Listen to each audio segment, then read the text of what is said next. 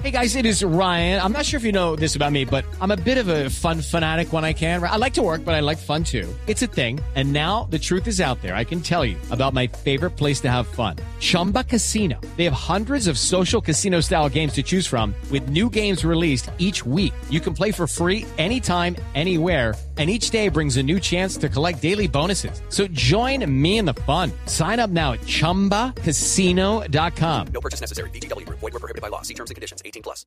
Vamos a hablar entonces con don Jesús Céspedes Abelló. Él es veterinario, magíster en ciencias veterinarias y cirugías de pequeños animales. Señor Céspedes, muy buenos días. Buenos días. Bueno, ¿qué tan, qué tan acertados estamos siendo acá en decir que los perros se comportan muy parecido a sus dueños? Eso en cierta medida es cierto. O sea, tiene un alto porcentaje de verdad, ¿no? Sí, por ejemplo, ¿como qué? Porque encontrábamos en la información eh, que, bueno, que si uno bosteza, el perro también bosteza, pues se le pegan los bostezos como a uno, entre una persona y otra. Pero cuando hablamos de comportamientos, de si yo soy perezoso o soy desordenado, cualquier cosa por el estilo, los perros, ¿cómo lo asumen? ¿Cómo se nota en un perro? Eh, lo que ocurre es que nosotros, con el paso del tiempo, sobre todo en los últimos 20 años, quizás o 30, eh, hemos humanizado mucho a las mascotas, sean perros o sean gatos, que son las más comunes, ¿no? Y, por ejemplo, personas que son, digamos, eh, un poco, por decirlo, hiperactivos, bulliciosos, cuando llegan llegan con, con, el perro con el mismo ánimo, las mismas situaciones, demostrando lo mismo y el perro se vuelve igual, ¿no? Va captando esas situaciones.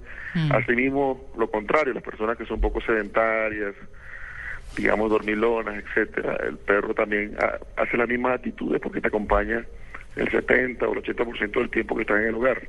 Entonces ellos toman las actitudes que tú lleves hacia la mascota, ellos absorben eso y lo, lo muestran hacia el exterior. Y, si decimos sí, se parecen mucho porque nosotros tratamos de que se parezcan a nosotros. Nosotros logramos eso eh, en la educación que le damos a ellos, que es lo mismo que tenemos nosotros. Claro. A mí en lo particular, por ejemplo, me gustan los perros grandes. Apolo, el que me robaron, era un Golden Retriever pelirrojo, lindísimo. Lloré cuando se lo llevaron y cuando se lo llevaron no sabía que me lo iban a robar, pero bueno. Eh, y, y, y Ringo era un perro, bueno, Ringo además como llamaban los perros de la época, ¿no? Era un pastor alemán como les contaba. Esos perros grandes, porque, es decir, a mí me gustan fuertes, con personalidad, como, como chéveres. Y eh, escuché un día alguna señora hablando de eso, que es que los perros, que uno escoge el perro también un poco de acuerdo con su personalidad. Que por ejemplo, eh, esas señoras que son todas latosas y complicadas y demás tienen esos perritos que la pasan ladrando, que uno está como a 10 metros de la puerta de entrada y ya están ladrando. Sí, una cosa horrible. Ah, ¿eso qué tan cierto es? Voy a ponerte una, una raza ejemplo, ¿no? Sí. Por ejemplo, un- yo tenía una tía que era bastante cantaletosa con mi tío cuando llegaba, etcétera, Mm. y siempre compraba pincher.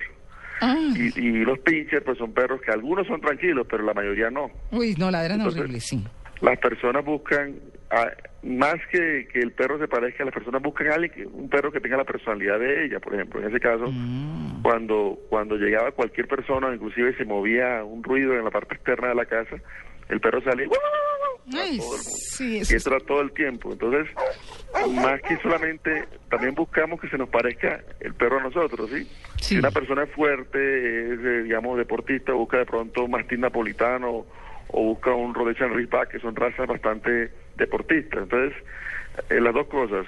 Eh, el perro se puede parecer a nosotros, pero nosotros muchas veces buscamos algo, alguno que se parezca a nosotros. Siento que el mastín es muy, muy, muy inteligente. Muy inteligente. Ay, Natalia está defendiéndose. no, claro. Después de la introducción de María Clara, que Natalia, su perro es como bobo. Y yo aquí tengo información que los perros se parecen a los dueños. Aquí hay que arreglarla, María Clara. Ay, sí, sí, sí, no, pero no, yo no lo dije con ese sentido. Qué pena. Bueno, no, el que debe tener eh, nuestro bobazo, Luis Carlos, debe tener un mastín.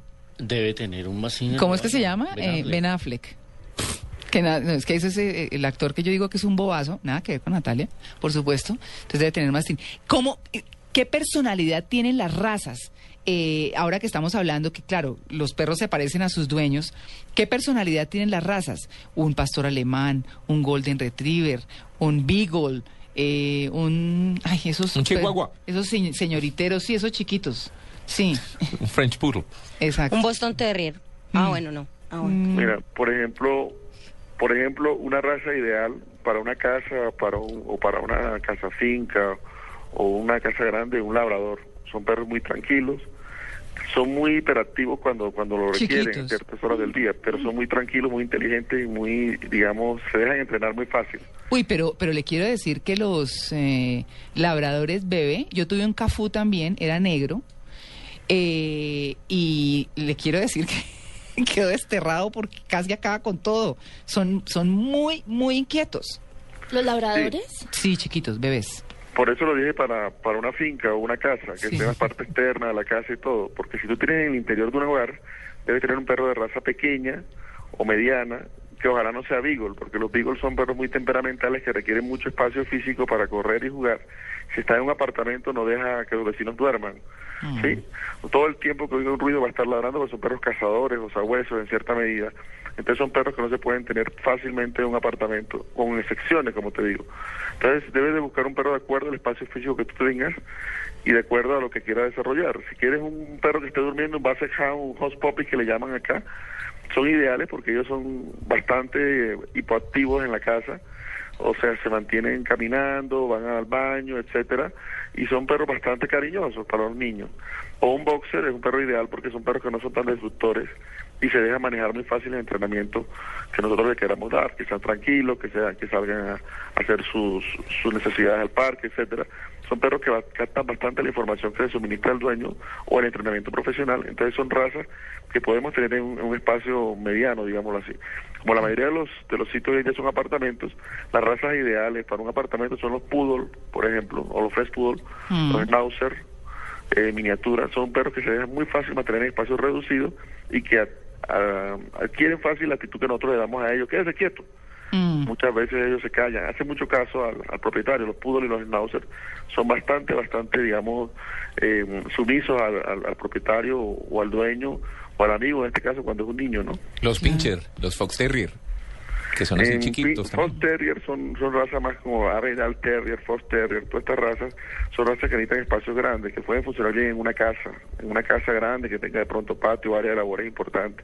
Pero en un apartamento no, no lo aconsejaría, son perros que necesitan mucho espacio para, para sus actividades físicas, ¿no? Claro, cuando eh, eh, inclusive hay fotógrafos que se han dedicado a registrar perros con sus dueños y le sacan hasta el parecido a las caras.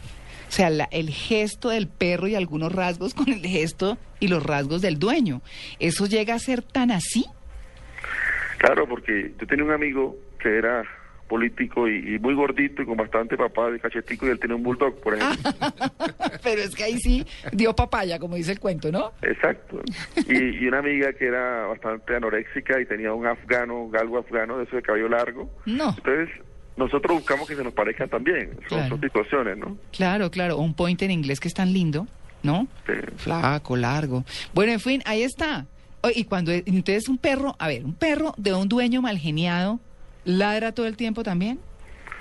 No, lo que pasa es que Muerde. un dueño mal geniado generalmente lo amarra, le pone bozal, lo molesta, lo, lo- ¿sí? Sí, sí. Hablemos de los dueños de los pitbull, por ejemplo, que son estereotipados. Mm. Ellos utilizan tatuajes, cadenas, eh, piercing por todos los lados. Y al perro le quieren usar lo mismo, un chaleco grueso, le Mm. colocan cadenas, eh, collares con puyas, con, con, con taches. Entonces eso hace que se parezcan un poco, pero no es que los pitbull sean malos, sino que nosotros lo, lo volvemos así. Satanizamos, sí. Exactamente, entonces el dueño todo tatuado, lleno de piercing, el perro pues igual, y, y hay tatuajes inclusive para perros hoy en día. Entonces nosotros buscamos que se parezcan en lo posible en ese caso, y, y eso es lo que hace que se parezcan tanto el perro al dueño. El dueño es que busca que se parezca el perro a él. Algunas veces sí la actitud, me pasó hace poco un perrito que estaba y respiraba. Y le digo yo al dueño, Mm. eh, su perrito está muy mal del corazón. No, doctor, yo también. Él también estaba respirando igual que el perro. Eso fue una casualidad. Ah, pero fíjense, ¿ah? Ocurre también, porque los perritos llegan a una edad muy avanzada. Era un señor ya de 60, 70 años, Ujú. de 71 años creo, y el perrito era un perrito de 14 años. Entonces, lógico, desarrollan enfermedades que se parecen a las nuestras, insuficiencia cardíaca congestiva, etcétera. Mm. Entonces, eso también es una parte importante. Si nosotros somos avanzada edad, delgados y hipoactivos y de pronto enfermos, y el perro está en avanzada edad, pues seguramente puede ser una enfermedad similar a la nuestra. Eso puede pasar también, y es bastante común. ¿Y usted qué perro tiene, doctor? Pues mira, Yo te voy a decir un... Te voy a, voy a ver si adivinas. Me gusta mucho la neurología. ¿Cómo crees que se llama una perrita que adopté? Neurona. No, cerebrina. Cerebri ¡Ah! ¡Qué chévere! Cerebrina. Sí, bueno, es muy... Mi, mi hijo dice porque es, es un nombre tierno y científico. sí. Eso que le puso el nombre, sí. Sí, sí, sí, suena bien. Pues bueno, eh, don Jesús Céspedes Abello, que es veterinario y magíster en ciencias veterinarias y cirugías de pequeños animales, muchas gracias por contarnos sobre los perros y sus dueños en Blue Jeans de Blue Radio. Bueno, muchas gracias a ti.